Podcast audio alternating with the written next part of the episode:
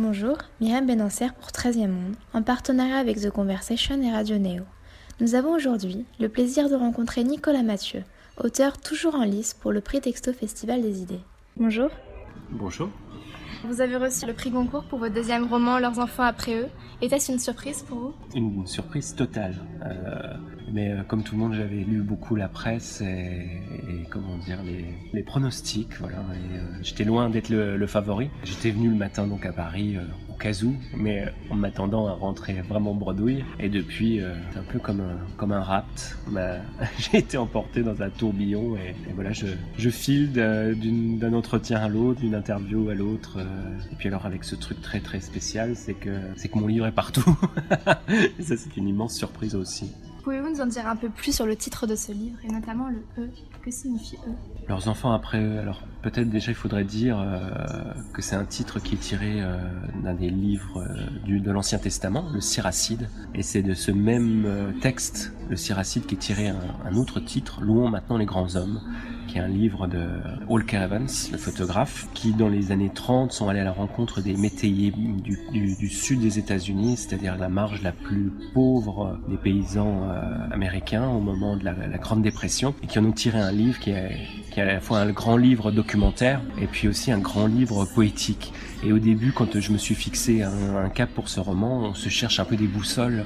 Et en mettant ce titre, j'essayais aussi de marcher dans les, dans les pas de ce, de ce, de ce livre-là, de me dire je vais, je vais parler de, de vies euh, qu'on considère souvent comme insignifiantes, qui sont toutes petites, et en même temps qui ont une grande dignité. Euh, je vais les raconter de manière à la fois poétique et documentaire. Puis je vais les inscrire dans une généalogie qui remonte très très loin, qui remonte jusqu'à la Bible, jusqu'à l'Antiquité, et qui finalement montre que ces, ces, ces, vies qui ne sont rien sont en fait euh, quelque chose d'héroïque aussi dedans qui se joue. Et puis euh, leurs enfants après eux, ben, c'est les, les, enfants, les derniers représentants de la classe ouvrière en fait, et de, ce monde qui meurt et des, générations qui arrivent après, qui doivent faire avec leur héritage et puis avec le peu d'horizon qui leur reste. Vous êtes né à Épinal, dans les Vosges. Vous avez décidé de rendre hommage à ce petit coin de la France qui a vu ses usines fermées avec des enfants qui rêvaient d'une autre vie et semblaient être condamnés à avoir un destin similaire à celui de leurs parents. Était-ce votre cas? Non, c'est pas exactement euh, le destin que j'ai connu. Euh, ce qui est vrai, c'est que moi je suis aussi un, une sorte de transfuge de classe. C'est-à-dire que je viens d'un certain milieu,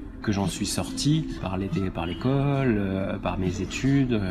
Mon père vient d'un monde très modeste. Il avait dix frères et sœurs. Il était, il a beaucoup travaillé sur des chantiers. Enfin voilà, c'est un monde ouvrier. Donc moi, dans les Vosges, il y, a, cette idée effectivement de la désindustrialisation qui était là dans mon enfance. C'est une espèce de truc.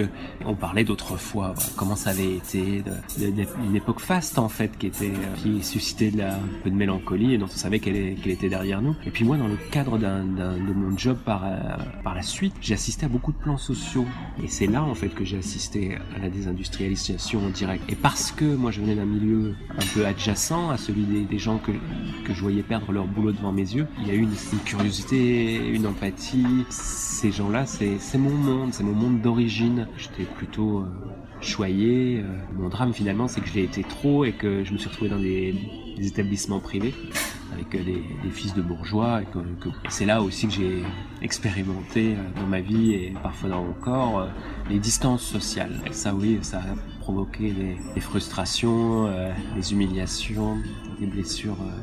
D'orgueil qui, ne se cicatrisent pas vraiment en tout cas et qui sont encore le carburant de ce que je fais aujourd'hui. Par quels moyens les trois adolescents de votre livre vont-ils essayer de vaincre leur ennui Et à quel personnage de votre livre vous identifiez-vous le plus? Car enfin, j'ai vu que vous, vous, avez ajouté une touche personnelle à chacun des personnages. Celui auquel je m'identifie le plus, qui est le personnage de, de départ, qui, qui, se prend des râteaux et, et qui rêve d'une fille qui n'est inaccessible, c'est effectivement Anthony. Anthony. Après, euh, comme Assine, euh, j'ai passé beaucoup de temps de ma vie à fumer des pets euh, au lieu de lire des livres. De... J'ai quand même une, une adolescence très euh, fumette et PlayStation, quoi. Et puis, comme Steph, en même temps, euh, voilà, j'étais un, enfant choyé. Voilà, il y a un peu de, de moi dans, chacun de ces personnages, mais le, principal, c'est quand même Anthony. Je crois que plus qu'à leur ennui, parce qu'ils s'ennuient pas tant que ça, ils s'ennuient au départ. Il y a une espèce de langueur, ils savent pas, pas trop quoi faire de leur peau le premier été, etc. Mais en même temps, il, se passe plein de choses. Il y a du, il y a du flirt, il y a de la, il y a de la vitesse, il y a de la violence, il y a et du sexe pas mal. Euh, enfin, ils s'occupent. C'est pas tant qu'ils veulent échapper à leur ennui, mais qu'ils veulent échapper à leurs conditions.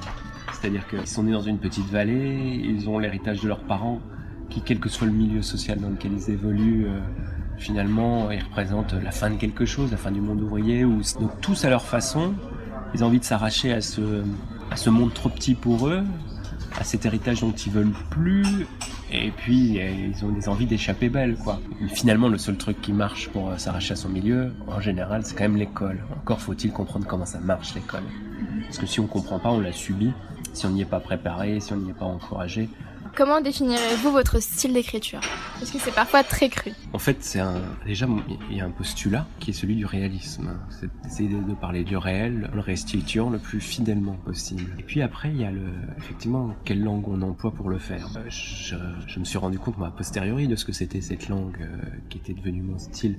C'est-à-dire qu'en fait, elle fait les comme moi des allers-retours sans cesse entre un langage que vous qualifiez de cru, mais qu'on pourrait dire populaire en fait et puis un langage qui est plus articulé, plus savant peut-être. Et c'est ce mélange-là, ces allers-retours entre les deux, qui correspondent un peu à ma position sociale en fait. Ces allers-retours parfois dans une même phrase, et qui créent des, du coup des effets de percussion, qui sont à la fois très accessibles et en même temps euh, qui vont assez loin dans la manière de décortiquer le réel, de préciser les affects, de dire le social, etc.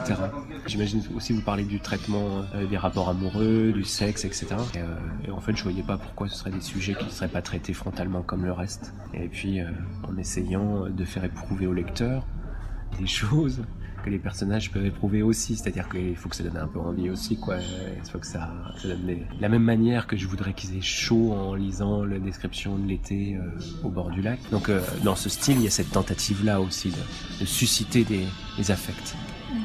Quels seraient les trois mots pour décrire votre livre? Réaliste, poétique et politique. Très bien, merci. C'était Myriam Benancer avec euh, Nicolas Mathieu, prix Goncourt 2018.